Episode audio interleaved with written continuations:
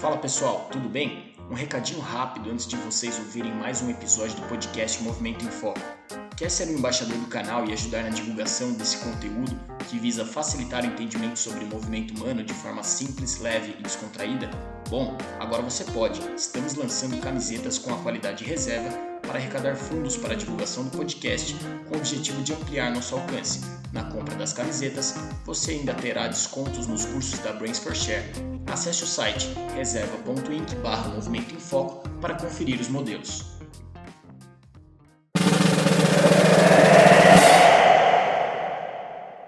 Fala pessoal, sejam bem-vindos a mais um episódio do podcast Movimento em Foco. Estamos aqui no segundo evento presencial, com a honra de receber ninguém menos que Gabriel Rodrigues, sempre eles, fisioterapeutas Franco Chamorro e Cássio Siqueira. Então, um brinde aí esse momento. Novamente, mais um segundo da noite. O chato é que ele não brinda com a gente, conta por quê. Porque eu não bebo. Ah, mas trouxe aguinha pra você. Ai. Você pode brindar com água. Aí, ó. Ó, Vamos brindar então. drink. É isso. Ele, ele falou que é água. É, é, é, exato. Boa. Aguinha batizada. Então, ó, o Gabriel, por que, que a gente trouxe o Gabriel Rodrigues? Cristiano Ronaldo ficou feliz agora, só digo isso. É, tem que honrar. Boa. O tema da noite, o tema desse episódio é fisioterapia no skate. Então, é uma modalidade que a gente não falou, a gente sempre tenta trazer diferentes modalidades, é, físios que atuam na área, profissionais que atuam na área, atletas é, das diferentes modalidades. E hoje a gente trouxe um físio que tem experiência com skate, ele que é formado na Universidade de Mogi das Cruzes, certo, Gabi? Certo. É, tem especialização em fisioesportiva pela Unifesp, no Centro de Trauma e Ortopedia do Esporte. Está cursando osteopatia já no terceiro ano. E ele vai contar um pouco pra gente. Eu nem vou citar aqui quais foram as experiências que ele tá aqui do lado, ele vai contar. É, Gabi, por que, que a gente te chamou pra trocar essa ideia? Por que, que você é o cara da vez no episódio? Fala, galera. Primeiramente, agradecer o convite da rapaziada aí. Eles me chamaram que eles são malucos. Basicamente por isso. Mas vamos lá. É, minha história dentro do skate foi algo nada planejado. Aconteceu e sempre gostei da, da mo- modalidade, mas como todo brasileiro, eu também era mais um daqueles que tinham certo preconceito, não porque eu tinha um conceito já estabelecido, mas porque é algo que foi imposto pela sociedade como um esporte de marginal e de maconheiro, então você fica sempre com o pé atrás. Mas em 2019, eu tive a oportunidade de participar do, do Vans Park Series, que é um, um campeonato que a Vans faz, é um circuito mundial. E, e rolou nesse ano de 2019 em São Paulo. Aqui em São Paulo, e na pista do Vila Lobos. Não sei se a galera já viu, tem uma pista de, de skate park lá. E eu fui um dos físicos que estava dentro da, da equipe ali, foi o primeiro contato. Bem diferente do que eu já estava acostumado, já tinha feito é, algum evento de atendimento beira-quadra, mas muito mais voltado para futebol e esporte de quadra e não dentro do skate. Então era tudo muito novo, um ambiente novo, uma galera nova, é, e ali já é, surgiu a paixão. E aí, em 2019 ainda, eu tive a oportunidade de trabalhar no Mundial de, de Skate, que rolou aqui em São Paulo, que de fato, assim, de longe foi o melhor evento esportivo que eu já trabalhei, em termos de estrutura, em termos de reconhecimento e valorização da, da fisioterapia. É, foi um evento assim que o mundo olhou para o Brasil, para a fisioterapia do Brasil de, de uma maneira diferente. Por quê? Quem que encabeçou a equipe de físio do, do Mundial foi o, o Alisson, que é o físio hoje da, da Seleção Brasileira de Parque, que ele é lá de Florianópolis. E pelo fato de ser físio da seleção, ele viaja com, com a galera da, da seleção. Então o cara vai tentar para na China, o cara vai para China, o cara vai para para Califórnia, ele viaja o mundo com, com a seleção. E ele falou que ele chega nesses países de primeiro mundo, eles não têm estrutura para atender os atletas. Então pensa, você tá lá na Califórnia, beleza, você acha que você vai chegar lá, você tem baita uma, uma sala de físio nas pistas. Não, cara, você tem um colchonete, muitas vezes o cara atende na arquibancada. E aí quando aconteceu no Brasil, ele falou, cara, no Brasil vai ser diferente. E aí ele montou baita de uma estrutura. A gente tinha uma, uma- um contender gigante onde a gente estava atendendo a, a galera. É, então a gente estava mais ou menos uns 4, 5 fisioterapeutas ali, é, com macas, é, todo um, um, um aparato de equipamentos e, e espaço para fazer recovery, uma, uma área externa com, com banheira para fazer é, parte de crioterapia, com espaço para fazer parte de cinésio, de ativação pré, pré-prova. Então, na hora que o, os gringos chegavam, eles ficavam até estranhos, falando, nossa, tipo, a gente pode usar, tipo, isso é pra gente, e a gente tava lá aberto. Algumas confederações trouxeram os físicos, tipo, o pessoal da, da França tinha um físico deles, a gente falou, ó, espaço tá aí, usa. Então isso deu um boom muito grande, todo mundo, eles começaram a olhar pra, pra físio do Brasil diferente. E os próprios atletas é, que não conheciam a fisioterapia, que tiveram acesso a isso, já começaram a valorizar e pensar, putz, de fato a gente é, é precisa disso. Porque antes nunca. Eu vou falar disso um pouquinho mais pra frente, mas é muito lifestyle o skate. Então eles nunca valorizaram, tipo, diferente de jogador de futebol que sabe que precisa do físico para desempenhar o, o, esporte. No skate, não.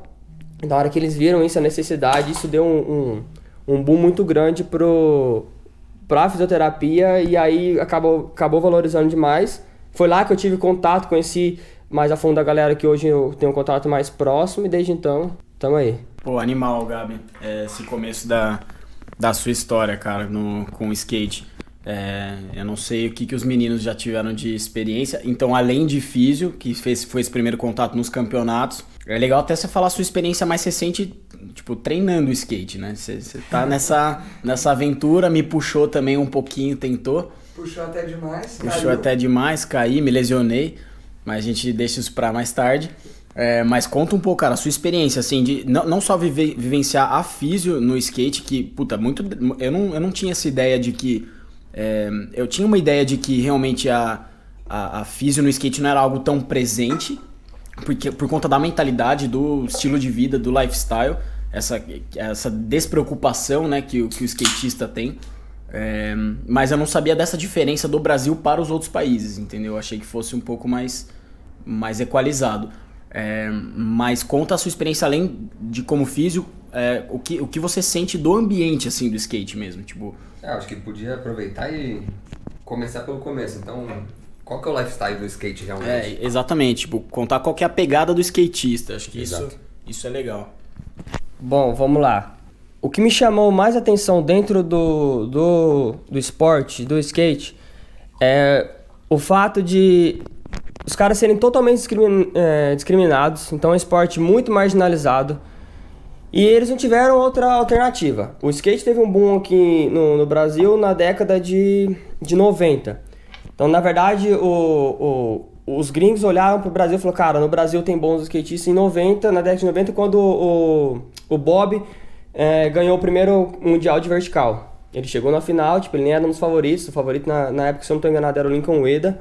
E ele foi lá e ganhou, e a galera falou, cara, como assim? Tipo, o moleque chegou aqui, é, quebrou tudo na gringa, então a gente... E aí ele começou. Só que antes disso, o prefeito de São Paulo, Jânio Quadro, já tinha proibido, o skate foi proibido uma época. Então os caras pensam, você não poder pegar o skate e andar na rua porque era proibido, a polícia em cima, e os caras tiveram que se unir. E esse movimento teve lá fora também? Do? Rapaz, a- agora você me, você me pegou. Não É, sei então, se, se é teve um- um- uma perseguição ou tanto. que tido também. Te- eu sei que teve, é, que não era um esporte totalmente adepto, é, porque sempre foi manchado, tipo, ah, coisa de, de maconheiro, de, de vândalo, então os os caras sempre foram muito é, desprezados e, e recriminados. Então os caras tiveram que unir. É, só que eles nunca perderam a, a essência da união deles. Os skatistas brigam entre eles? Lógico que brigam, como todo esporte, como todo grupo, mas você não vê é, eles brigando. Ninguém bate com o skate na cabeça de ninguém em outros esportes. É, tem essa diferença. É, mas, O do Gabi contou umas histórias aí diferentes, mas depois ele... mas essa que eu te contei não pode, pô. essa é muito bastidor. Então, assim, os caras tiveram que se unir. E isso me chamou a atenção. Porque, assim, pô, você vai em um campeonato de futebol, cara, é torcida um xingando o outro. É, eu fui como fiz no intermédio uma vez, eu fiquei- tava difícil, eu fiquei assustado de ver a, a torcida gritando quando as meninas jogavam. Eu falei, cara, se eu falar isso, um parado desse pra mina, eu, eu- sei lá, eu vou preso, velho, os caras falando. E no skate você não vê isso. No skate você não vê isso, você vê a galera competindo, então todo mundo incentivando. No- isso foi o que mais me chocou dentro do campeonato. Falei, Gente, como assim? É um esporte individual.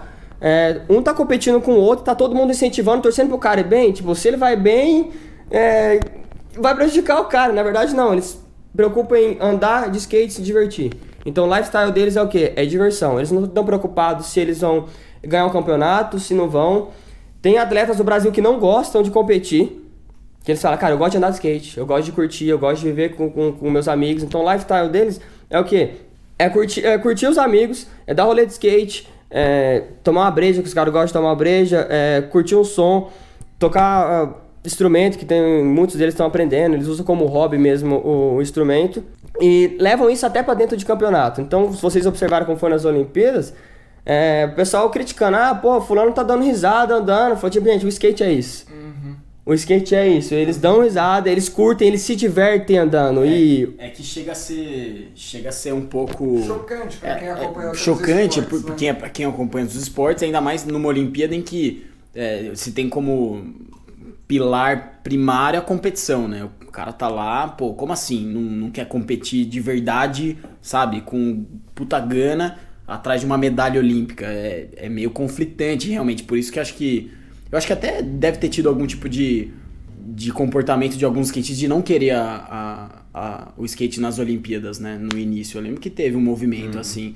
Teve uma briga entre a Confederação Brasileira de Skate e uma outra confederação. Não sei se você sabe de detalhes disso. Não, não tô por dentro do, dessa, do conflito, mas eu sei que assim, é, não é porque. O que o pessoal precisa entender é que não é porque a galera tá se divertindo, eles estão dando risada que eles não estão dando o máximo. Sim, sim. O Luizinho, que é um dos caras que eu tenho mais proximidade, é, chega a ser bizarro você ver o cara andar. Você vai trazer ele pra gente aqui? Luizinho, o convite, Luizinho, o convite tá feito. É, você quer estimular o cara a andar, velho? É alguém andar melhor que ele. Então o que, que ele faz? Tipo, ele incentiva os caras. Falou, vai lá, tipo, o Pedro Barros, que é um cara que foi seis vezes campeão mundial. Ele incentiva os caras, tá torcendo ali. E aí o, o cara é tão competitivo que, tipo, o cara vai bem e falou, beleza, agora é minha vez de ir bem. E geralmente ele sempre tá lá no topo do- dos campeonatos. Não, não ganhou medalha nessas Olimpíadas por motivos a De serem arbitragem. é, é, de arbitragem que ficou muito claro e daqui a, mais pra frente eu vou explicar Aqui o porquê. pode falar tudo, porra. Eu vou Você não vai se segurar, vai. Eu vou explicar o porquê, mas deixa esse assunto mais pra frente, Olimpíadas. Mas então, basicamente, o lifestyle é isso. Eles usam o skate como estilo de vida, de curtir, é, de expressar a arte deles, de viver uma vida assim, sem, sem cobrança, mas acabam utilizando isso como profissão também. Então é basicamente isso. Cara, é animal ouvir você falando tudo isso, porque assim, minha experiência com o skate é reduzida, né? Tipo, tive experiências pontuais, mas uma experiência legal foi no evento que a gente fez na época da Move 4, que, que a gente levou uma estrutura de, de recovery para os atletas em duas situações dentro do, do campeonato que você acabou de citar, que acho que foi o, o Mundial que teve na Vans e no AMB. Na Vans não, no Vila Lobos teve uma pista lá e no AMB. Foi isso? Qual, Isso. qual que foi esse campeonato em 2019? É, os dois foram no, aqui na, no Vila Lobos, que primeiro foi, foram dois campeonatos diferentes, que é o Vans Park Series Mas acho É. que foi o Mundial, cara. O Mundial e de o, skate. e o Mundial do, de, de, de Parque, dois, é, que foi também aqui. Talvez vocês tenham participado, pode ter sido o Street. É, pode ser. A, Que a- a é gente no- participou da- das duas etapas, mas não foi no, no Vila Lobos. E aí tinha uma estrutura montada aqui na Cave Pool, que você, Sim. você já tinha citado. E lá era a área da resenha, né? Então, tipo, a galera ia pra andar, meio que se preparar, treinar enquanto não tava competindo. E o principal era, cara, música rolando, cerveja rolando, comida. Aí tinha gringo, tinha gente daqui, tipo, todo mundo se conversando, puta clima gostoso, assim. E eu não tava trabalhando no evento, apesar de ter ajudado a organizar, né? A gente tava como organizador ali de, de toda a estrutura de físio. E aí, tipo, todo dia no final do dia eu passava lá pra, pra ver como que tava. E, cara, puta clima gostoso que não dava vontade nenhuma de ir embora. Eu não sei se o É, Rafa exatamente chegou aí. O Rafa eu- pode citar, cara. É, então eu lembro que eu cheguei aí só montar, ajudar a montar ou desmontar as coisas, né? No dia que a Mari Diz foi trabalhar. Acho que a gente tava voltando de viagem esse dia. Isso, quem trabalhou muito foi o Helps. O, o Helps né, é outro físio também, trabalha com a gente lá, lá no HC, no Paineiras também. E, cara, ele fez um intensivão lá com a gente nessa, nessa linha do recovery. Tinha atendimentos, então ele ficava no hotel dos atletas também, dos gringos que vieram com a Red Bull. E, cara, só sei que o clima era animal. Não dava vontade de sair. E na festa de encerramento, cara, só tinha atleta foda, assim. Até eu que não entendo, cara. Lá na Cave Pool, tipo, tinha só os atletas foda do skate, tinha atleta foda da Red Bull, o Lucarelli tava lá. Tava, mano, lugar que não dava vontade de ir embora. Agora você imagina assim, o cara que veio lá do Goiás, eu não sei falar um. Vou me expor aqui. Eu não sei falar um A em inglês, pô. Malemar as cores. Aí você no Mundial, quando os caras me chamaram, os caras não falaram, pô, que ia ter os gringos. Falei, vamos pro Mundial. Falei, beleza. Tipo, vou atender os brasileiros, né? Já, eu tava nessa época acompanhando muito o, o Murilo. Falei, pô, vou cuidar do, do Murilo lá, do, dos outros brasileiros que tiver. Eu, o Léo ia, que é o físico que, da, da outra clínica que eu trabalho, que acaba atendendo mais o, a, o, o Luizinho e a Dora. É, ele ia estar tá lá, eu falei, bom, o Léo vai cuidar do, do, do, Luizinho, da Dora, que ele já acompanhava desde essa época, ele já acompanha essa galera uns 5 anos, mais ou menos. O Alisson ia para cuidar do, do Pedro da galera, eu falei, bom, vou cuidar do, dos outros ali, né, que estão ali brigando. Cheguei, não, pô, um monte de gringo. Isso é foda. Ué, não faz o quê? É mímica, né? é mímica. E desenrolou. Chegou no final, acabou o Mundial, teve uma festinha lá no, no lugar mesmo, mas falaram, onde é o point da festa? Cave Pool patrocínio da, da Red Bull, cara, chegou lá, mas primeiro você só entrava com pulseirinha de é atleta. É você não, era, ah, tipo, festa aberta. A hora que eu cheguei, eu falei, mano, que lugar é esse? Que eu não tinha ido na Cave Pool ainda. Todo você mundo falava. Eu não tinha ido. Primeiro, é. Primeira vez que eu cheguei, cara, foi, e assim, todos os atletas lá, então essa galera que tava nas Olimpíadas, é, Keegan, é, Reimana. Tem uma minha lá, né? Tava todo lá dentro, tipo, tanto do, do masculino quanto do feminino. Na hora que eu cheguei, eu falei, cara, que lugar da hora. Do, pra quem não foi na Cave Pool, é, vale a pena ir lá. Eles ficam abertos, tem vários eventos de, de final de semana, sábado e domingo. Mas assim, as duas pistas lá, o, o Bolzão e o Flow do lado, cara, cerveja e churrasco, e tem hamburgueria lá dentro, pouco e. Eu falei, cara, que irado. E ficaram até altas horas. E aí eu falei, mano, é de fato isso, você não tem vontade de ir embora. E o campeonato, tipo assim, é, é todo mundo torcendo, você tá ali perto, você fala, gente, tipo, eu quero que todo mundo vai bem, você não sabe pra quem torcer. Se você não, não tem um preferido ali, você não sabe pra quem torcer. E o ambiente é muito divertido. É diferente, por exemplo, eu já viajei com a galera da luta. Cara, é bizarro luta. É aquele clima de tensão ali, tipo, a gente chegou num ônibus lá, todo mundo olhando. Falei, cara, eu tô me sentindo, sei lá, um brasileiro chegando em um país diferente, todo mundo olhando feio assim, um querendo socar o outro se possível, e no skate não. É todo mundo brother, todo mundo parceiro e, e isso muda a, o, o ambiente do, do negócio. Eles torcem pelo esporte, né? É pra... isso se sai uma manobra nova, muito louca, a galera vai à loucura mesmo, um torcendo pelo outro. É, é muito louco, assim, porque eu não sei se. Acho que, óbvio, é, é uma coisa do esporte, é, mas acho que tem uma coisa em como o brasileiro leva o esporte também, porque eu lembro quando eu fui. Eu passei uma semana. Duas? Uma. Acho que duas semanas fora nos Estados Unidos, cheguei a ver dois jogos de basquete lá no, na NBA. E assim, eu não imaginava o que eu, o que eu vi lá nos jogos ao vivo que eu vi da NBA. Eu vi Chicago Bulls contra Golden State, um outro jogo que era Milwaukee Bucks e algum outro que eu não lembro qual que era. Mas, cara, é, é, é realmente assim, o, o Golden State, no, na época que eu vi, foi o ano que o Golden State estava voando, Stephen Curry fazendo ponto de três pontos atrás da, da linha de, do, do meio da quadra, assim. Tava voando, foi o ano que o Golden State foi campeão e, e eu tava na torcida do Bulls. O jogo foi em Chicago é, e é muito engraçado que a, o, o, americano ele leva o esporte de um jeito completamente diferente. Tipo, é entretenimento puro. Uhum. É, o cara, tudo bem, ele tá no meio do jogo. Você acha que o brasileiro no meio do jogo de futebol vai sair para comprar cerveja? Nem fudendo, os caras saem no meio do jogo, pegam, é, vão comprar cerveja, vão comprar pizza, aí voltam, ah, puta lance do Curry, os caras aplaudem, entendeu? É uma questão da modalidade e acho que uma diferença em relação a como a gente leva o esporte também, tá ligado? Eu sou do, do futebol, minha infância era o tempo inteiro acompanhando futebol, mas eu sou velho, então eu acompanhei o, o skate aí no, no começo. Meu irmão andava, no sítio a gente tinha um half pipe lá, um mini ramp. Meu irmão sabia fazer as manobras. Eu eu tinha medo de cair, então eu só melhor do que o Rafa aqui né? caiu e luxou o ombro. Não, até. Você já nem ia, vai. Eu dropava, eu dava uma voltinha lá em cima, mas não passava disso. Mas o negócio. É, skate surgiu, né, do. Então pode ser que eu fale bobagem aí, quem é do skate depois corrige, mas. Então surgiu dos surfistas no período de inverno tal, tiraram. É, botaram roda na, na pranchinha lá para poder andar nas, nas piscinas lá na Califórnia. Mas é, e, e, então vem dessa galera que é um, um espírito muito transgressor. Né? Então o skatista ele sempre teve essa coisa meio marginalizada, meio transgressora. E sempre gostou ao mesmo tempo de ser identificado assim. Sim, nunca foi ruim. Nunca foi ruim. É, essa é, característica, é a cultura do esporte. E aí as manobras eram em corrimão de. de, de é, na rua, na, na escada, escada, no corrimão. É, e aí a polícia vinha atrás, a galera não gostava muito.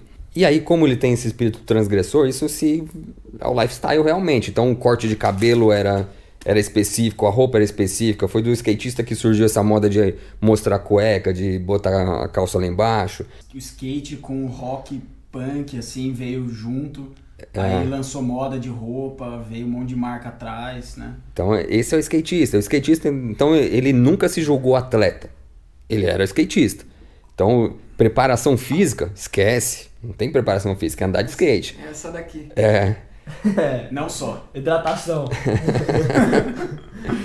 é, pô, é, material de proteção, capacete, é, cotoveleira, luva. Era, os caras usavam o wrist guard, que é aquele protetor de, de punho, que porque usava para fazer manobra. Metia a mão no chão e saía deslizando com, com a mão no chão, fazendo os 360 lá. Então era muito raro você ver material de proteção também. Pô, e fisioterapia, onde já se viu falar em fisioterapia para uma galera dessa? É, o que eu vi foi que, muito recentemente, isso começou a mudar. E eu tô. A gente está atendendo lá no HC um, um atleta que está chegando perto dos 40 anos. Ele também não faz competição, ele faz manobra para foto, para capa de revista, essas coisas, mais é, publicidade do que competição. Fica a dica aí, McDonald's.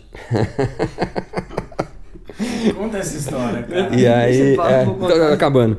E aí, esse cara tava me falando, cara, o esporte mudou.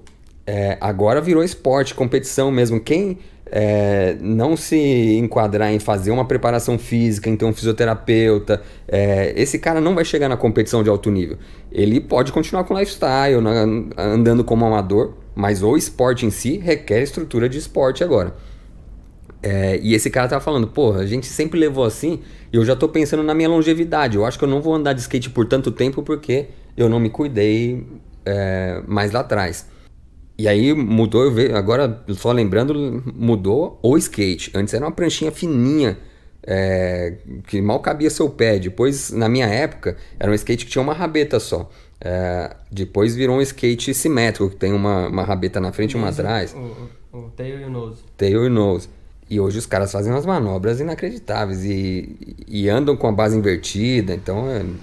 bom, só contando a história do velho aqui. Não, nessa linha, assim, é... eu não sou velho igual o Cássio aqui, mas eu, eu sempre andei com o pessoal bem mais velho que eu, né? E aí eu tinha alguns amigos que andavam de skate, e aí o legal para eles era contar o número de acidentes, ossos quebrados, é, cicatriz. é, ponto que já tomou. Não sei se é uma realidade geral, mas imagino que era, porque assim, todo mundo que eu, que eu conhecia do skate era isso. Puta, quebrei já X ossos, tem os 48 pontos, aí os caras competiam quantos pontos cada um tinha, cara. Cara, não sei se você já viu o jogo de videogame que é o chama Skate, já viu, Gabi? que é do Xbox e tal. Não, só conheço o Tony Hawk Pro Skater. É, esse, esse, esse é os clássicos, né? Mas tem o do, do, 300, do Xbox 360 e tal. Uma, tem uma modalidade de gameplay lá que é você se lançar para cima, tipo, e, e, aí você se arrebentar no chão. É esse. Quanto, quanto mais quanto mais E aí é, é, engraçado, porque mostra um raio-x depois, quais ossos você quebrou, quantas fraturas você teve. Quanto mais, melhor. Impressionante, velho. É, só respondendo a, a essa questão que, do. O que, que, tem o McDonald's que você lançou? Cara, eu postei um negócio. Você não vai ficar mal falando Não, isso, não, né? para. Nossa. Você não vai se indispor com o McDonald's, porque o McDonald's tá pô, patrocinar a gente. Deixa eu só olhar é. o nome da página aqui pra eu não falar besteira, pô. Não, calma aí. Porque eu, eu, vou, eu, vou, coisa, eu vou dar nomes. Não, antes de qualquer coisa, vamos tomar cuidado com uma coisa. Quem tá se retratando e se posicionando aqui é o Gabriel Rodrigues. O podcast Movimento em Foco só tá dando abertura para ele falar as ideias dele. Não vem cortar o nosso patrocínio aqui futuro. Pera aí, pô, deixa eu só achar a página aqui pra eu não falar o. Já achei. Bom, o que acontece é o seguinte: A, o- a página do Instagram chamada arroba McDonald's BR, ou seja, pa- oficial, tá? Porque é verificado.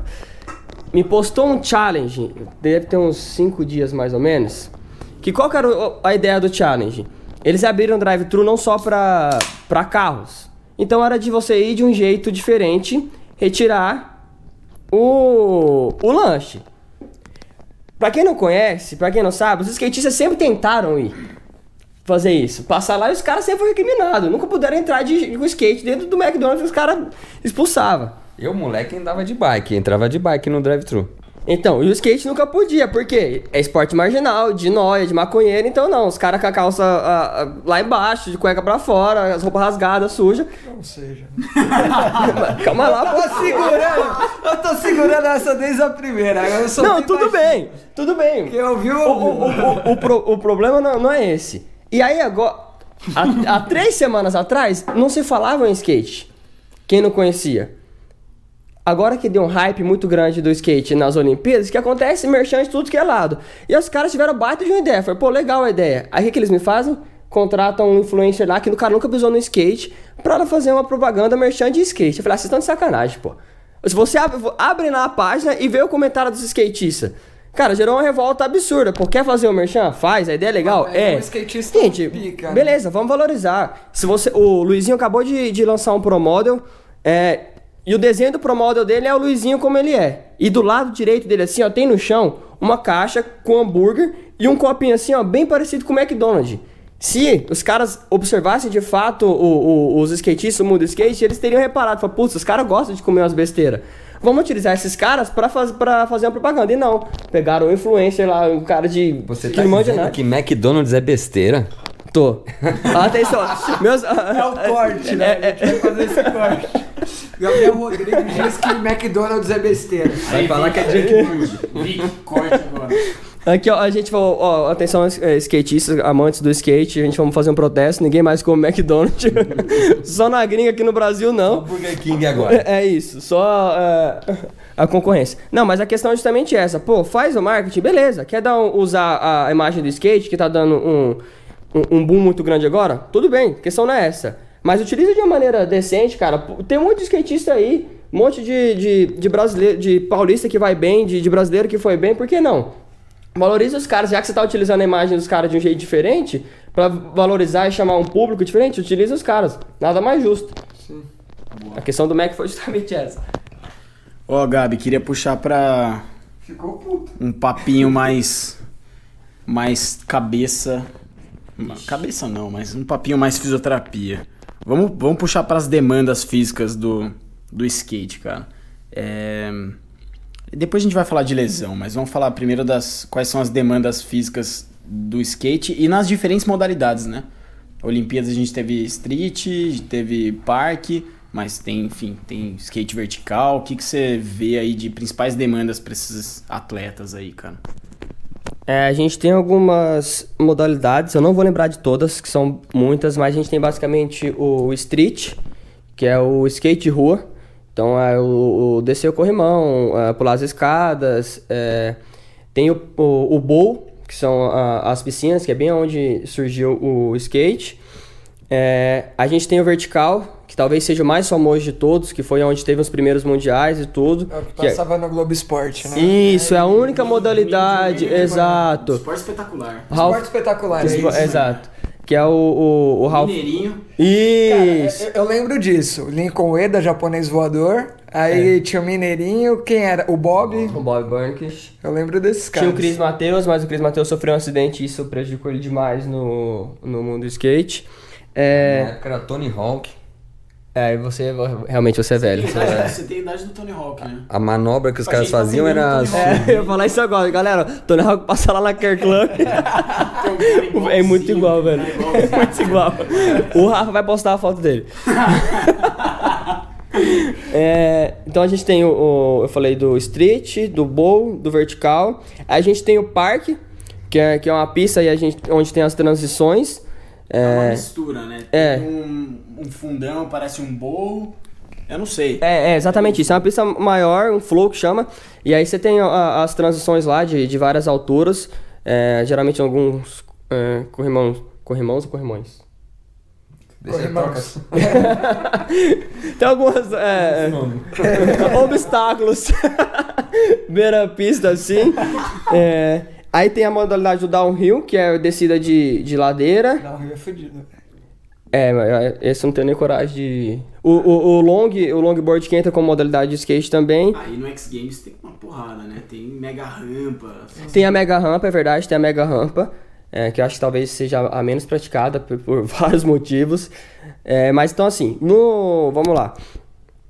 É um esporte, se você falando de campeonato, assim, de, de modalidade esportiva, que ele. É, a duração dele é muito pequena. Então, se você for pegar no, no, no street, por exemplo, igual foi o, o modelo do, das Olimpíadas, cada atleta ele vai andar, é, dar duas voltas de, de um minuto, se eu não estou enganado no tempo. É, e depois de, dessas duas voltas, ele tem cinco best tricks, ou seja, ele ter cinco chances de fazer a melhor manobra dele ali. Corta duas menores notas, soma tudo, as maiores vai passando e aí maior nota é, ganha o campeonato.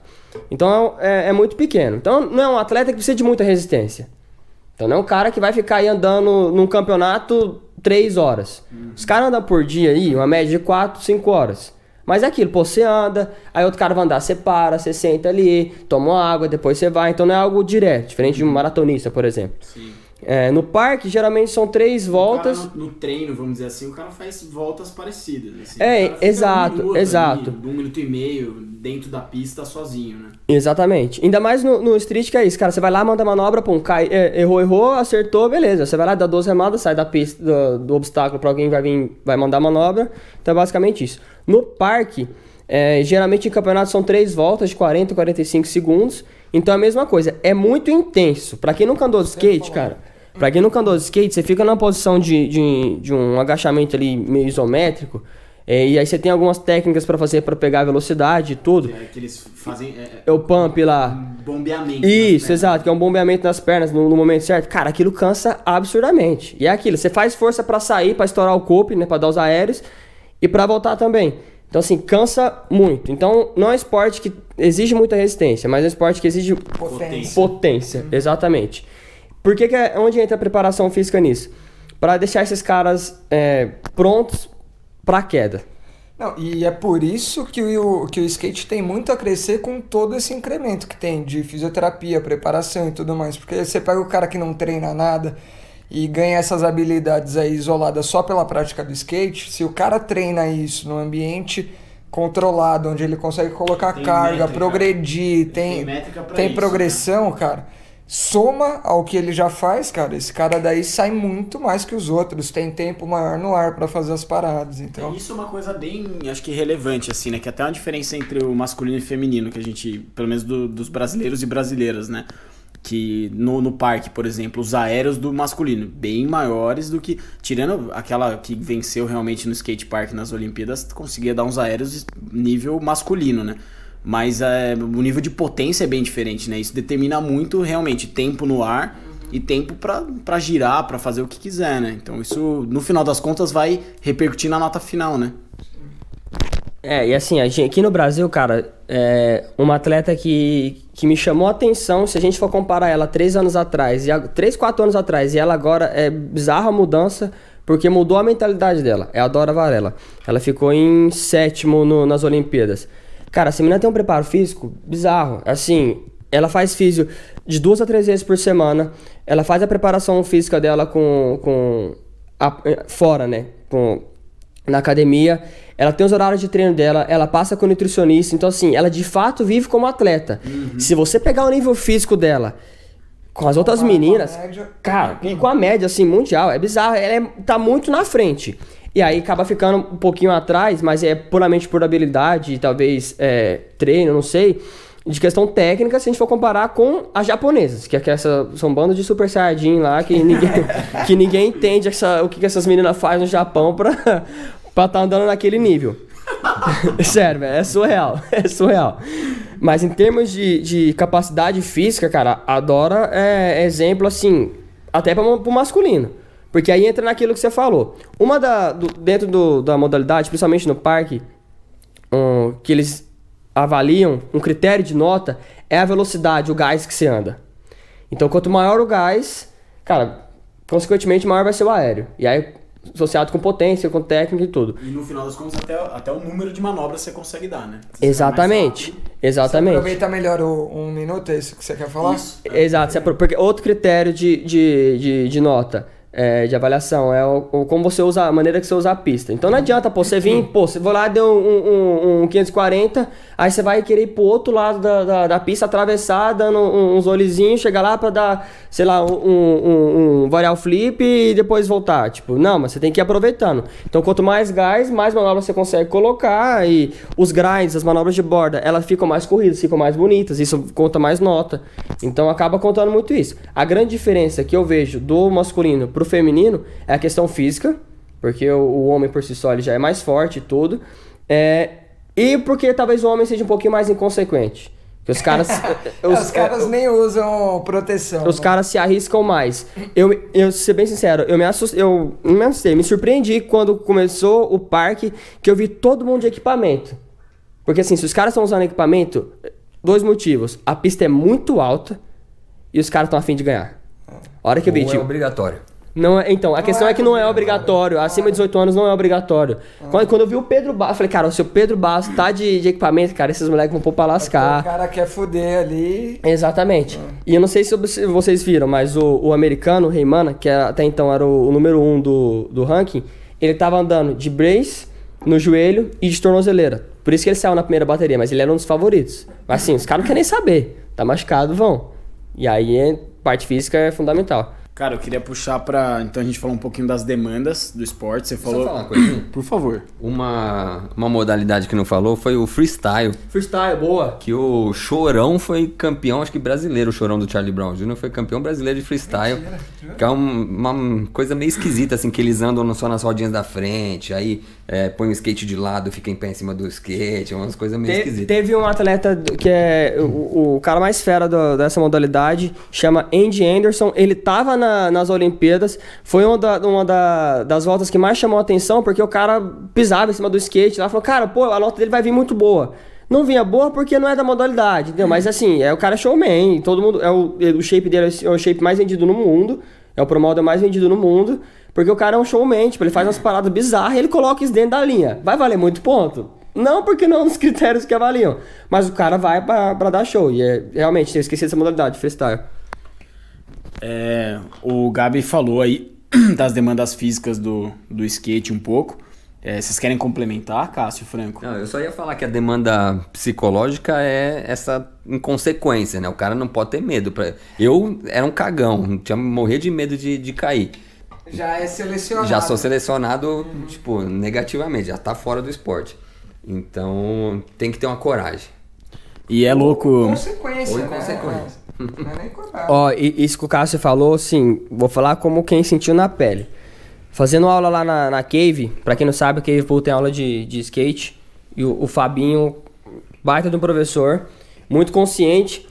E aí, uma das coisas que ele fala é, cara, na hora que você for dropar, tipo, pisa o pé da frente, agacha sem medo. Vai. Todas as vezes que eu caí, foi a hora que eu fui pisar e eu pensei, cara, o que, que eu tô fazendo aqui? Porque você olha o vídeo, você fala, mano, é fácil.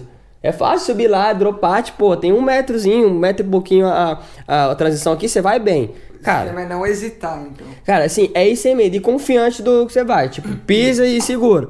Porque, assim, um pouquinho, um milésimo de segundo que, que bate o medo, que você, aquela inconfiança, irmão, o skate a gente precisa respeitar, porque se você não respeita o skate, as quedas são pesadas. O Rafa pode falar bem disso. Ah, acho que tá na hora. É, acho que chegou o momento, mas é, é muito louco, é bem isso, assim, o, o seu instinto em cima da- das quatro rodinhas o ali, peso, né? cara, é, é fazer o oposto do que é pra ser feito. Então, entrando no bowl ali, eu lembro quando eu fiz a aula também com você e com, com o Fabinho, entrou no bowl, cara, não, aperta, aperta a ponta do pé no, no skate e vai, sabe, a voltinha. É. Cara, você faz isso. Não, e aí, o que que é? Ele falando, cara, roda no sentido da pista. A, a curva é pra sua direita, você vai rodar nesse sentido. O corpo vai fazer esse movimento.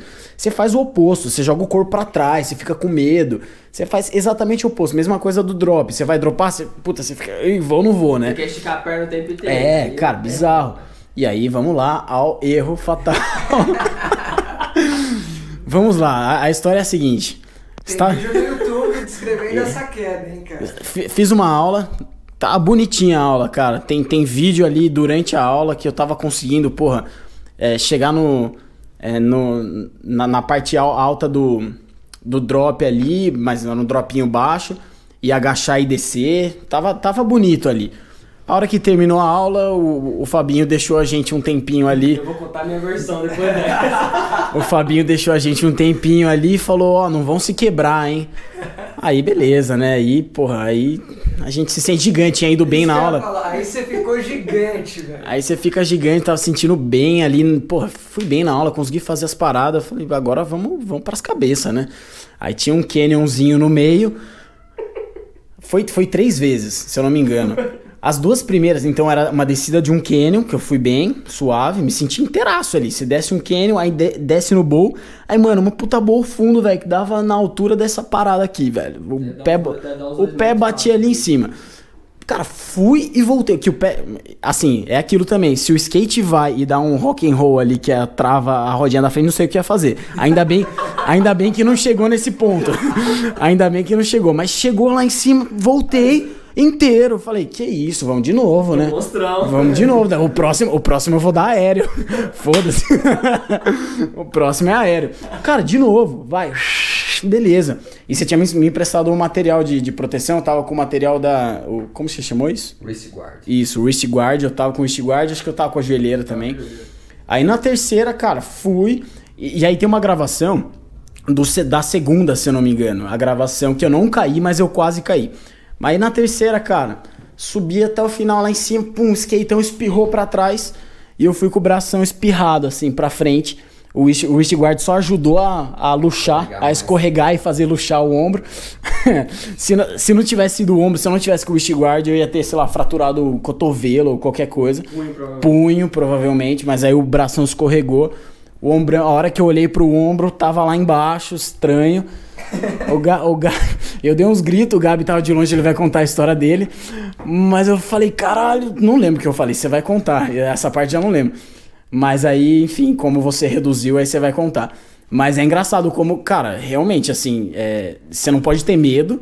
Ao mesmo tempo que você não pode ter medo, é, não adianta não ter medo numa técnica zoada. Claramente eu tava numa técnica zoada. Tava com o centro de massa lá em cima.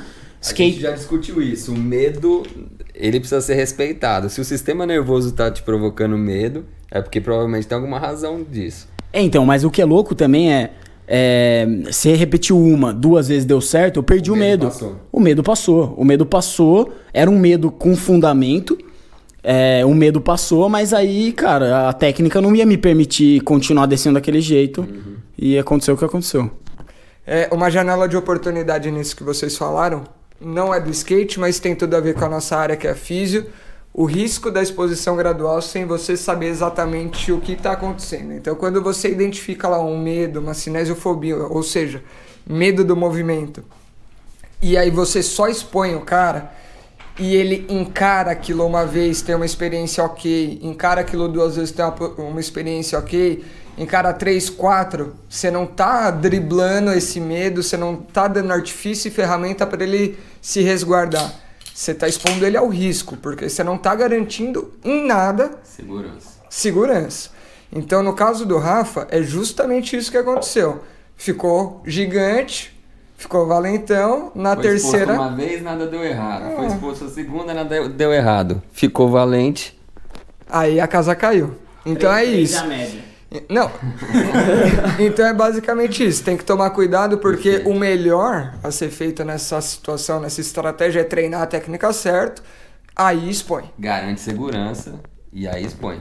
E aí, deixa eu não perder a oportunidade de fazer uma piadinha óbvia, mas um fator antropro- antropométrico importante. você sabe falar, depois você faz a É.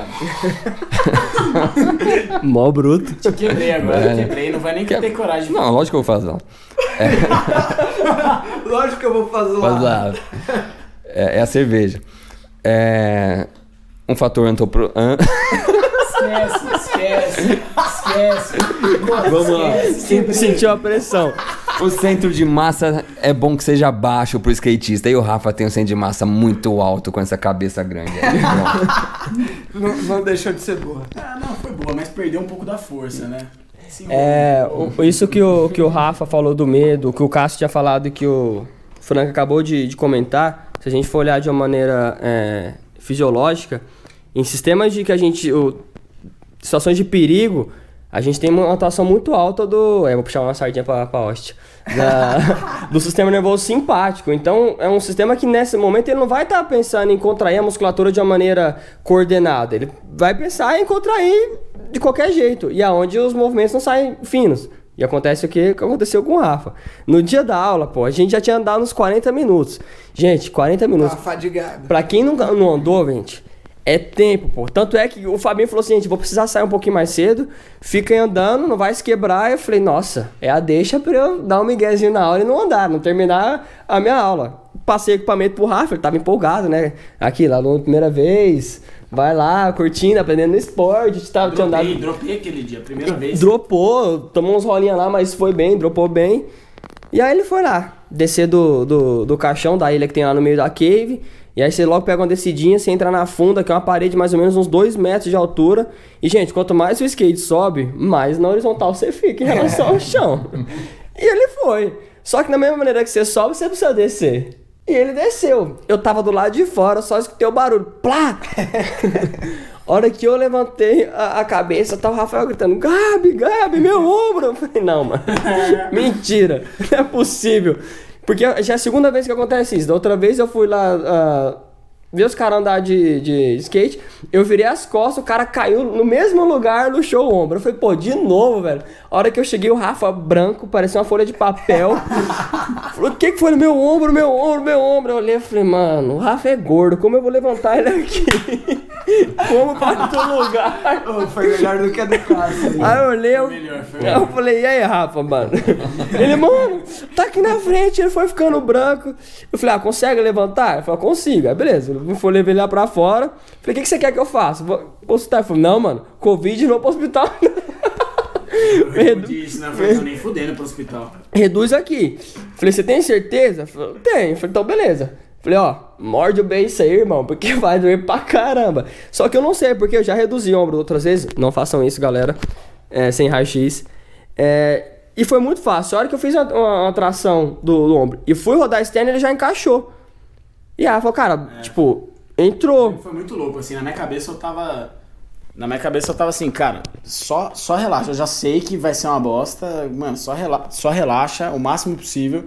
Mano, aí soltei o braço e tal. Mano, eu lembro que você nem rodou externo, você só tracionou pra baixo ele já voltou assim. Nossa, a pressão já volta na hora, né? Vou continuar a história. Tá bom. Tá com. Rafa, ah, tô passando mal. Falei, pô, vamos ali passar na clínica. É, que eu te levo lá na, na Care. A gente foi passar na outra clínica, dei um açaí pro menino, um isotônico, ele tava meio branco assim. É, não, antes a gente foi na farmácia. Eu falei, pô, vamos lá na farmácia, ô, ô, ô, Rafa, e vamos comprar um anti-inflamatório. Aí, beleza, fui na, parei na farmácia, falei, pô, eu, vou- eu desço lá e compro. Não, pode deixar que eu vou. Beleza. Agora tem que contar. Não, não, você espera aí, você espera, vou contar a minha versão. Tô lá, pô, 5 minutos no carro, 10 minutos, 15, 20. Falei, mano, que farmácia é essa, velho? Que o cara não sai da farmácia. Meia hora, eu falei, mano, eu vou atrás do Rafa. Ah, não deu meia hora. Deu. Ah, não deu. 28 minutos. Cheguei lá, Rafa branco, mais branco do que já tava. Falei, mano, o que que foi? Ele, velho, eu desmaiei. o cara tava na fila pra pegar remédio, pressão baixou, ele desmaiou. Não, cara, ó. Não, não, não, não, não, ó. Vou falar. Vou falar, ó. Não deu, não deve ter dado 28 Mano, minutos. Não deu- deu, deu cara. Deu uns 20, minutos fácil. 20, 20, 20 deu. Mas, ó, sabe o que é? Eu vou falar pra você. O desmaio custou menos tempo do que custaria se eu não tivesse desmaiado. Porque o que que rolou? Eu quase desmaiei, não desmaiei. Eu tava na fila, mano, tava uma fila gigante. Mano, que, que era? Uma sexta-feira? Uma sexta, tipo, três da tarde. Tipo, puta farmácia cheia. Quando que você espera uma sexta? Não, pô, era 11 horas, 11 horas meio-dia. Ah, era da manhã, é verdade. Mas mesmo assim, não é horário que, que- Quando que você espera uma farmácia cheia? Você nunca pega uma farmácia que vem cheia. na farmácia. É isso.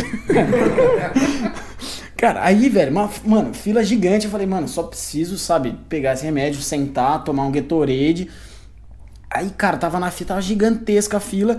Eu fui ficando meio, meio tonto, meio tonto. Eu falei, cara, Você eu, já foi se não, eu falei, cara, eu vou desmaiar, tá ligado? Eu vou desmaiar. Eu, eu sei que eu- se eu ficar mais tempo em pé, eu vou desmaiar. Eu já fui, eu fui ajoelhando pra não cair de cabeça no chão. Eu fui. Fazer um estrago violento. Cara, eu fui agachando, eu fui agachando. Cara, e sentei no chão, assim. Aí nisso.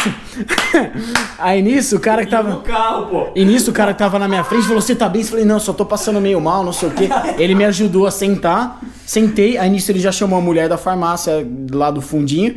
A mulher veio e falou: Ó, você precisa de alguma coisa? Você tava. Ah, não, é que, puta, machuquei o ombro, tô meio mal, assim, de pressão. Mas ia comprar um anti-inflamatório e não sei o quê. Aí nisso ela já pegou o anti-inflamatório pra mim. Então significa o seguinte: a demora. A demora não foi pe- por, eu, pelo por eu ter passado mal. A- eu, inclusive foi mais rápido. Né? Se eu não tivesse passado mal, o Gabi ia ter ficado mais preocupado ainda. É, lesão de ombro é comum. E aí vamos entrar em lesões. entrar no O que que acontece? O que, que é mais frequente? Então vamos lá. Um mito aqui já. Gente, é muito raro skatista ter lesão por sobrecarga. Então, se vocês forem lá, galera que, que, que gosta de ver o movimento é, tudo bonitinho lá, o jeito que o cara agacha, tudo certinho, cara, isso, vocês- primeiro que vocês não vão ver isso no skate, esquece. Porque faz parte do estilo de, de, de andar. Mas isso não gera o- o- lesões por sobrecarga. Então o cara pode, sei lá, dar 100 aéreo no dia, cara. Esquece, o cara não vai ter. É muito difícil ele ter lesão por sobrecarga. Ele tem o quê? Lesões traumáticas, principalmente tornozelo. A gente vê muita lesão de, de tornozelo. É, joelho, algumas por conta da, da, da joelheira. Então, geralmente, principalmente quando as rampas são muito altas, que é o caso do, de, de Bowles e do Ralph, é, se o cara tá andando de joelheira, a técnica é, tanto é que isso é uma aula que o Fabinho dá, aula de aprender a cair. Você precisa aprender a cair, saber cair com equipamento, inclusive. Então, se errou, cara, senta no calcanhar e dá o joelho. Porque você tá com a joelheira. Só que se a joe- a joelheira estiver mal posicionada, ela vai posteriorizar a tíbia. E aí isso, isso pode. é muito louco, né? Isso pode- Ele contou essa história pra mim essa semana. É, LCP, lesão de painel, mesmo mecanismo. de lesão de LCP, mau posicionamento da... Porque ele vai, assim, a, a cara, a joelheira ela é grande, assim, tipo, dá uns Ela quase 10 se centímetros. né? É, ela vai pra frente, que ela vai absorver isso, mano. E posterioriza, não tem como. Então tem muito é, lesão de joelho é, e ombro. Ombro, nesses casos, igual o, o Rafa tem. O, o Luizinho, por exemplo, da seleção. Eu tenho lesão de atleta olímpico, velho. Diferenciado. O Luizinho tem, é, acabou, ele fez ano passado uma cirurgia de bloqueio ósseo de latargê. É, porque assim, ele tava andando, na hora que ele ia fazer, por exemplo, manobras que ele tinha que abrir o braço, saía no ar. Aí falou, cara, se tivesse Olimpíadas ano passado, ele ia competir com o ombro desse jeito. E provavelmente ia bem. Não, ele não ia operar, ele não ia operar. Ia... Não, eu sei, mas gente põe pro ombro. Cara, sai, ia sair a hora que, vo- que aterrissasse, ele ia mexer o braço, ia voltar pro lugar e ele ia andar bem do mesmo jeito. Aí, como teve a pandemia, ele conseguiu antecipar, a, fez a cirurgia e ele fala que ele sente, tem uma sensação ainda, mas é muito mais o receio, porque, pô, o cara pensa, você no ar, você faz o movimento. nova luxação agora, não teve? Não, não. Não, ele- então, ele tem essa sensação de. Mas a, gente explicou pra ele, falou, cara, você tem um bloqueio ósseo aí. Pra você puxar isso aí, velho, você tem que ter fratura, não tem como. Tipo, você tem que cair lá de cima. E os caras sabem cair. Se vocês observarem, eles caem rolando já. É, eu falo pra todo mundo, skatista de alto nível, tipo, profissional, raramente eles têm é, lesões muito graves igual amador. A gente, eu cheguei aqui na casa do- dos meninos, ah, o, o Fabinho mandou mensagem que uma conhecida dele acabou de quebrar o pé andando de skate. É o que? Amador, anda de skate tem oito meses, um ano, sei lá. Teve uma fratura há uns 4, 5 meses de um número, acabou de ter uma outra. É, é engraçado até você falar, é, você falou, eu perguntei hoje pra você isso. Ah, como é que tá o movimento lá no lá no Léo lá em relação a a lesão, tipo, porque agora vai ter um Vai ter boom, um boom. vai ter um boom de skate. Aí qual que foi a resposta que você deu? Estamos a- aguardando os próximos 3, 4 meses. Porque a galera começa a fazer aula agora, as primeiras aulas são mais tranquilas. O pessoal tá entendendo ainda. Aí, depois. três, quatro meses fica corajoso. fica É, gigante. é, exato, fica é, modo Rafael, assim, ó. Eles começam a entender, porque assim, é, lá na cave, a- a pista é animal.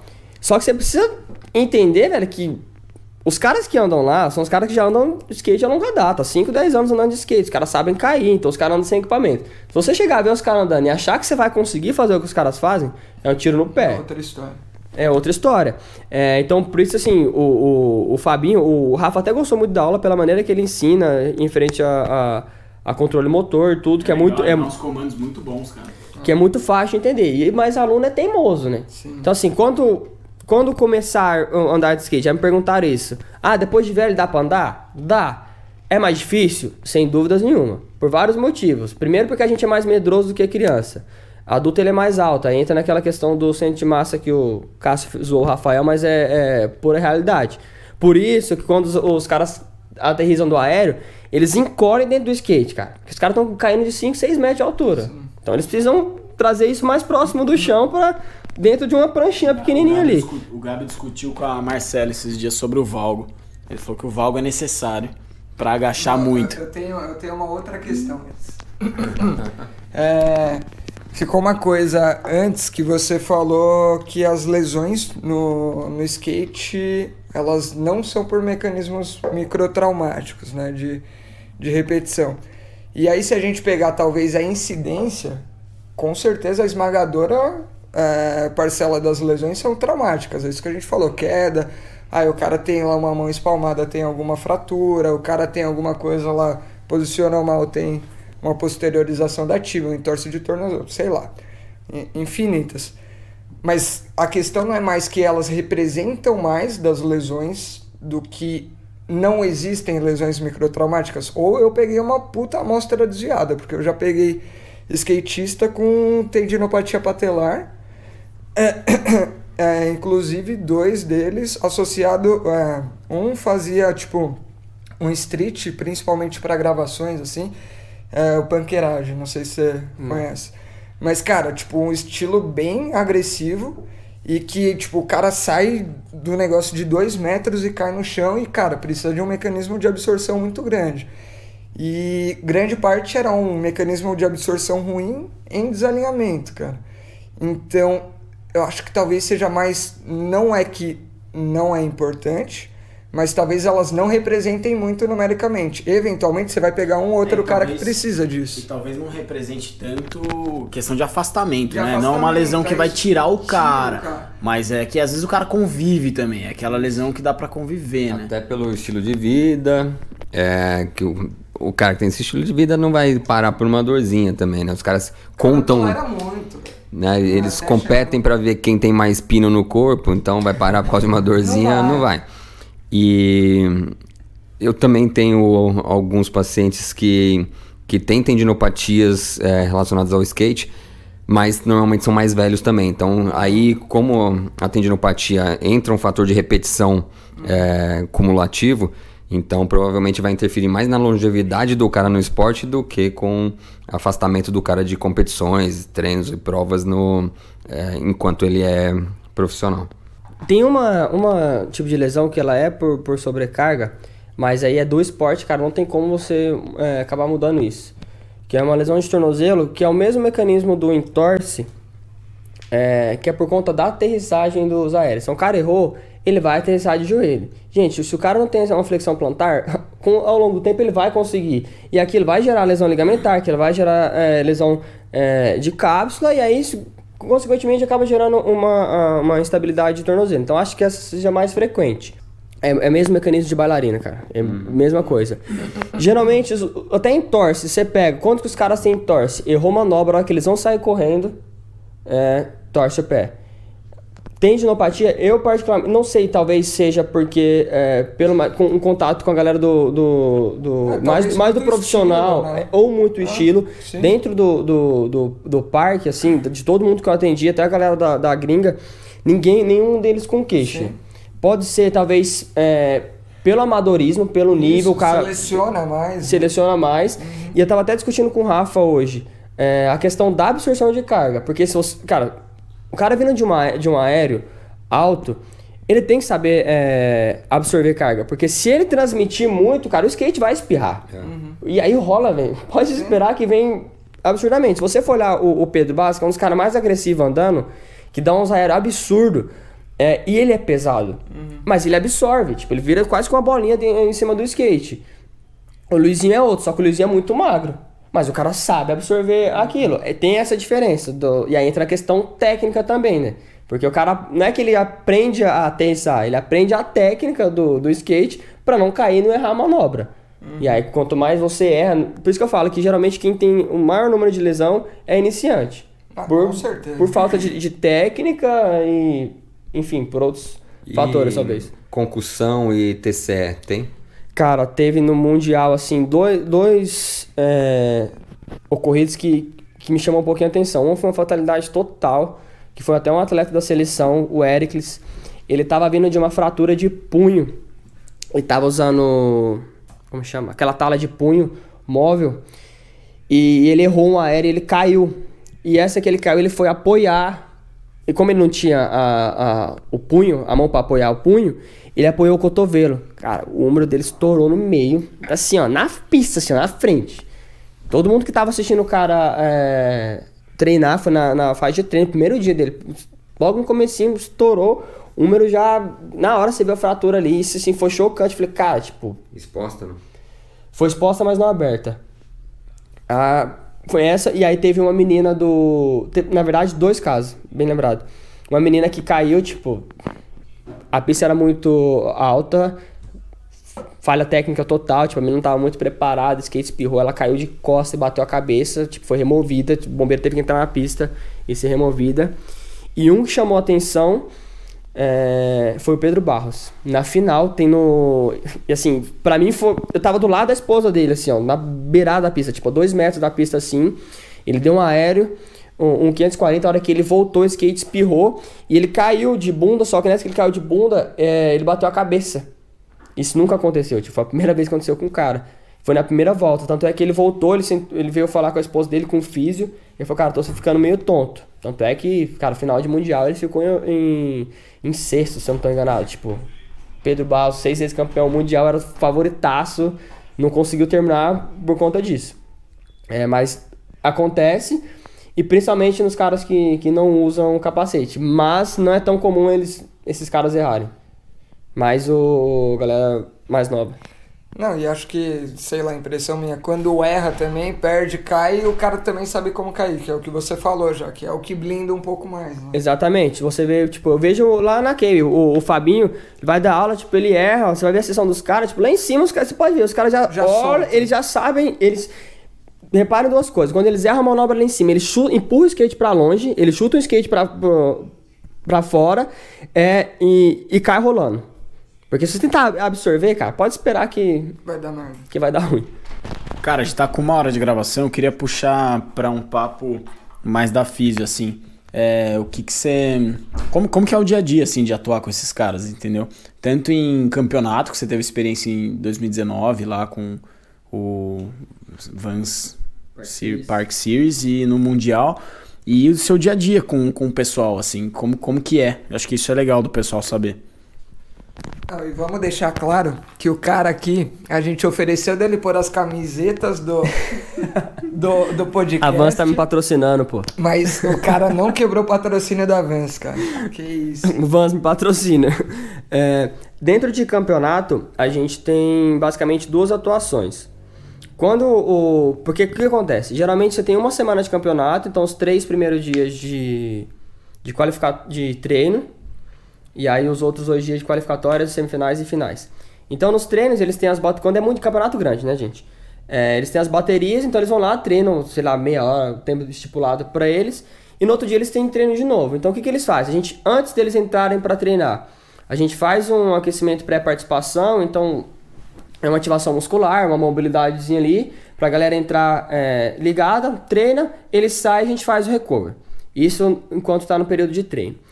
Começou a competição, aí a gente faz a parte de, de, de aquecimento, pré-participação, conforme os caras vão passando de fase, e a gente acaba abordando mais queixa dele. O cara foi andar e falou, putz, mas tô sentindo mais quadril, tô sentindo o quadril meu tá preso, ou pô, meu tornozelo tá doendo, enfim, a gente acaba focando mais nisso, pensando no, no, no desempenho dele no que ele traz de, de relato.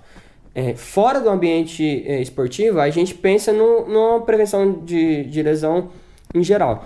Lá na clínica a gente trabalha com. Quem tá lá com a gente? O pessoal saber, o Luizinho, é, o Minhoca, que é o irmão do, do Luizinho, a Dora Varela, o Matheus Hiroshi, que, que também é da seleção, o Matheus Matsumoto, o Hugo, Montezuma, o Fabinho, o Kaká, enfim, Cave Crew inteira tá lá. Então o que, que a gente faz com, com essa galera? O Kaká é um menino de 12 anos, teve uma fratura no meio do ano passado, voltando de um 540, pisou errado no chão, tíbia foi pro espaço, é, teve uma fratura na, bem epífise de crescimento. Puta que. E aí, tanto é que foi uma reabilitação meio chata, porque teve que colocar fio de Kirchner, não podia pisar no chão, por conta, o moleque é pequeno. É, então a gente acaba fazendo mais um- uma parte de, de prevenção de lesão baseado no histórico que a gente tem de cada um. Então, por exemplo, a gente sabe que o Luizinho, o problema do Luizinho é ombro. Então a gente acaba dando uma atenção geral, é, isso antes dele operar, né? Uma atenção maior dele pro ombro. A Dora já é uma menina muito bem preparada. Então, assim, raramente a Dora chega com dor. Que, com queixo de alguma coisa. Muitas vezes você fala, pô, tô fadigada, andei muito, a pista era diferente, enfim, ah, tomei uns rolas, enfim. Então a gente acaba fazendo um treino de prevenção de lesão mais geral, mas baseado no histórico que a gente tem deles. É, pelo fato de estar acompanhando essa galera já há um tempinho, então fica mais fácil de controlar isso. E aí os casos de reabilitação quando você tem lesão de fato, né? Deixou o ombro, ou, ou tem cirurgia e tudo. Mas acaba mudando esses dois é, ambientes. Dentro de, de campeonato, a gente pensa em deixar ele melhor preparado para aquele momento. E aí, fora de campeonato, a gente pensa mais a, a longo prazo. Essa pandemia, o bom, a parte boa dela, que foi mínima, foi que a gente conseguiu, é, conseguiu trabalhar a longo prazo. A gente já sabia que, pô, a, a pandemia, a Olimpíadas vai adiar um ano. A gente sabia lá atrás que, que o Luizinho já estaria classificado. Seria, tipo, desastre total o Luizinho não, não conseguir ranking. Ele já, tipo, o, o segundo lugar dele no Mundial já jogou ele lá em cima. Então a gente já sabia, então conseguiu. O Léo conversou com ele, conversou com o médico da seleção, o cara que operou. Falou, cara, agora é a hora. Operou, reabilitou, foi bem, é, conseguiu competir tudo, foi bem lá no, no Tour, no último campeonato que teve na, nos Estados Unidos, que foi a última seletiva, o último mundial para as Olimpíadas. Então é basicamente isso. É, a gente pega uns old schools lá, e aí geralmente os caras old schools, os caras chegam muito arrebentados, velho. Mas assim, aí é umas lesões que fala, cara, como que você conseguiu fazer isso? Nem eles sabem explicar. Mas minoria. Então acaba a gente, com esses meninos que estão vivendo do skate, é mais um tratamento a, a longo prazo, que os caras estão lá duas, três vezes por semana na clínica. E arbitragem que você falou que ia falar. Ah, vamos lá. Só pra encerrar, vai. É, só pra encerrar. Fala, fala mal dos japoneses. Não, o, o- as japonesas estão de parabéns. A gente sabia que ia, que ia ser um ia ser muito difícil. O coração tava torcendo muito pra Dora estar ali entre as três, mas a gente sabia que racionalmente seria muito difícil. Não por ela, porque se a gente for nivelar o nível. eh, nivelar o nível é bom, né? Pegar o nível mundial do, do, do skate feminino, tá todo mundo dentro do mesmo nível, tipo, um época não tá bem, outro não tá, e normal do esporte. E aí quando você joga a Ásia ali no meio, o Japão especificamente, o nível tá muito lá em cima. A Mizugo, que é a mina que ficou em quarto, ela ganhou todas as etapas de mundiais, você tem ideia? Todas ela ficou em primeiro. Tanto é que todo mundo fala, cara, a Mizugo vai ganhar ouro. E foi assim, foi é, estranho e surpreendente ver ela, tipo, tremendo na base pra andar, porque a menina andando é muito fria. Eu atendi ela, tipo, eu até falei pra todo mundo, falei, cara, essa menina apanha do técnico, porque se for olhar o tornozelo dela, tem um monte de risco, parece um monte de, de varada assim na perna, nas duas. Falei, cara, o técnico deve bater. E onde ela tava, o técnico tava junto. Falei, ah, não falo japonês não, mas acho que esse técnico tá batendo nela. E, e então o nível delas é, é muito alto.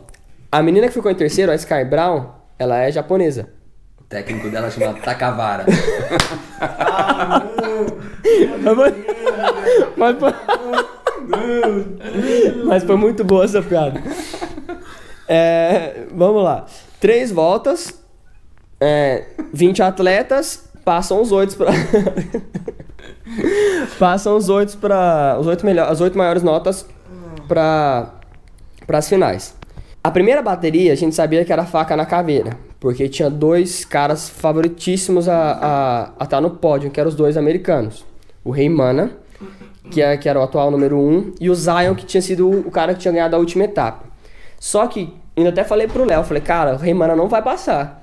Ele tá com um brace gigante no, no, no joelho, mano, isso vai atrapalhar muito, ele não vai conseguir chutar o, os flips e tudo. Dito e feito, então ele ficou para trás. O Luizinho era, se eu não me engano, terceira bateria. O cara que, que é inteligente, que sabe competir, e o Luizinho é muito competidor, o que, que ele pensou? Falou, cara, eu vou jogar uma nota lá em cima, Porque quanto maior, melhor sua nota, você andava por último nas finais. Então ele fez uma volta de que ele tirou 82 e a segunda o cara botou pra, pra torar e, colocou um 84.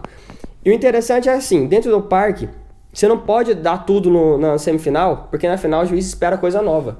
Então se você dá a sua melhor volta no começo, você jogar a mesma volta no, no, no final, você vai ter a mesma nota ali, é, e os outros caras também contam as notas, contam as voltas e você vai, é, vai ficar pra trás.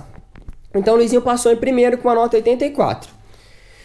Aí chegou na final, o Keegan Palmer, que, que eu vi esse moleque andando de perto, gente. É bizarro. Esse menino, é que agora. australiano? O australiano. É surreal. E ele tava na, a gente fez um bolão lá de quem ia pra, pra, pra sinais e tudo, quem ia é, ganhar a medalha, eu acertei a medalha de prata. E eu não tinha colocado ele, mas tinha colocado que ele ia passar para sinais. Ele jogou uma manobra bizarra que ninguém tinha feito, que foi aquele flip 540 dele, e ele tinha feito uma, uma volta muito meia boca na semifinal. Então a nota dele foi lá em cima. Exageraram no 94 na primeira nota? Exageraram. Mas a segunda, a segunda volta dele que, jogou, que ele tirou 95 lá, tipo, é incontestavelmente a melhor volta do campeonato da Olimpíadas, merecia o ouro. Veio o, o Pedro Bastos, fez uma volta boa, subiu de nota, 86. Luizinho não é bobo. Ele sabe competir. Ele tirou quanto na, na, na semifinal? 84. O que, que ele fez? Ele falou: vou repetir a mesma volta. Com exceção de, no final, eu vou colocar um 540, que é uma manobra muito difícil, na funda, na parte mais alta da pista. O que, que vai acontecer com a nota? Vai subir. Não, a nota dele abaixou. Os juízes abaixaram a nota dele. Então de 84 jogou para 83. E o, o Corey, que é o- aquele bacaninha daquela história lá, os juízes aumentaram 10 pontos da volta dele em relação da semifinal pra final. E aí a gente tava assistindo na cave, cheio de skatista. A hora que, o- que o, o Corey andou, a gente falou assim, mano, esquece, beleza, ele tirou essa nota 84 aí, mas, mano, o Luizinho vai passar. E os caras que deram uma nota 99 décimos abaixo da dele. A hora que saiu a nota, a gente falou, mentira. Foi tipo assim, jogar um balde de água fria, virou luto na Cave Pool, assim, ó, porque é onde o, o empresário do, do Luizinho fica, ele foi criado lá, gente falou, cara, não tem como. Pô, Gabi, é, estamos indo pra reta final aqui do episódio. É, antes de tudo, queria agradecer aí sua presença ilustre. Sempre os comentários aí do Franco, do Cássio. Muita resenha boa. Pra caralho. Cara, a gente trouxe o cara certo aqui pra falar de skate. Cara, mano, vários nomes. em- O cara falou que não sabe falar inglês, mas soltou um Nome de manobra. nose, um tail, não sei o que. Cara, finaliza com o recado final e dá as dicas do, pro pessoal que quer conhecer um pouco mais da, da cultura do skate, velho. E que, pra quem quer, sei lá, de repente tem muito físico que, que escuta a gente. Quem quer, de repente, atuar na- com, essa, com essa área, enfim. Então, é, agradecer o convite de vocês aí. Quando é pra falar de coisa boa, a gente topa, né? É, isso é raro que os caras sabem, o Rafa sabe que eu não gosto de ficar falando não.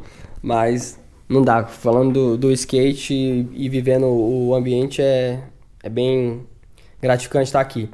Cara, pra quem não conhece cultura do, do, do skate aí, que quer saber um pouquinho mais como começou, tipo, história, eu vou deixar do- uma dica de dois filmes.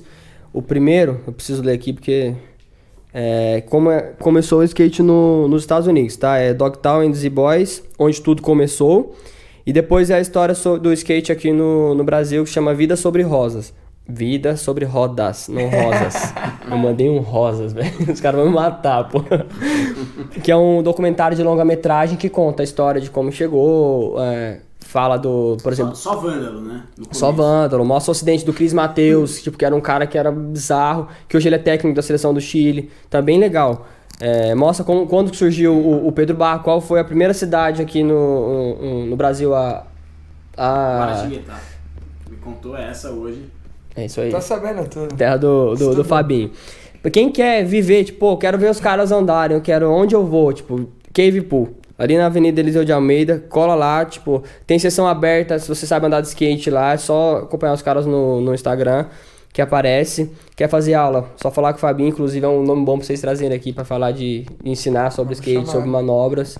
É, ele é bom de resenha também, vocês vão curtir. E, cara, quem quer entrar nessa área aí, primeira coisa, cara, estuda sobre a modalidade. Vai aprender sobre o skate e arrisca fazer uma aula. Porque é muito diferente quando você pisa no negócio, você entende, você fala, cara, quando você vivencia o esporte, você começa a olhar com, com um olhar menos crítico e de, de menor julgamento. Dica pra qualquer esporte, né? Perfeito. Quer trabalhar com esporte, Tem que pratique. entender. É, tem que entender. É, não, não, não tô nem pensando nisso. Só uma resenha rápida. pelo tempo mesmo. Que- quem dá pra, pra gente chamar aqui é o Flávio Ascani, que foi meu paciente da Marcela, que ele é comentarista do skate. Ele é comentarista, acho que ou na ESPN, TV. Sport TV. Na Sport TV. Aí já vou deixar oficializado aqui, Flávio. Boa, então é isso. Quem quiser aprender mais, é, estar mais dentro da modalidade, vai fazer aula com o Fabinho, né? Fabinho é indicação. É, só não seja idiota como eu. É isso. Essa é- Gente, isso da, da aula é sério. Agora que o skate deu um, um boom aí, tá aparecendo um monte de gente que dá aula, um monte de gente que, se você anda de skate e tá procurando físico, procura de quem, quem trabalha com esporte, que tá aparecendo agora. Um monte de fisioterapeuta especializado em esporte, cara, nunca trabalhou com esporte, com skate, galera que sa- sabe é, dar aula. Então, assim, sejam críticos onde vocês vão, no- nessas pessoas, porque o que tem de charlatão. Tem vários McDonald's aí das outras áreas, viu? Mas skate é transgressão, faz o que você quiser, sai andando e pronto. É isso. é isso. E não é fume isso. maconha. Boa, galera. Agradeço a presença aí. Agradeço a, presença do Gabi novamente. E para quem aguentou até agora, até o próximo episódio. Muito obrigado. Valeu.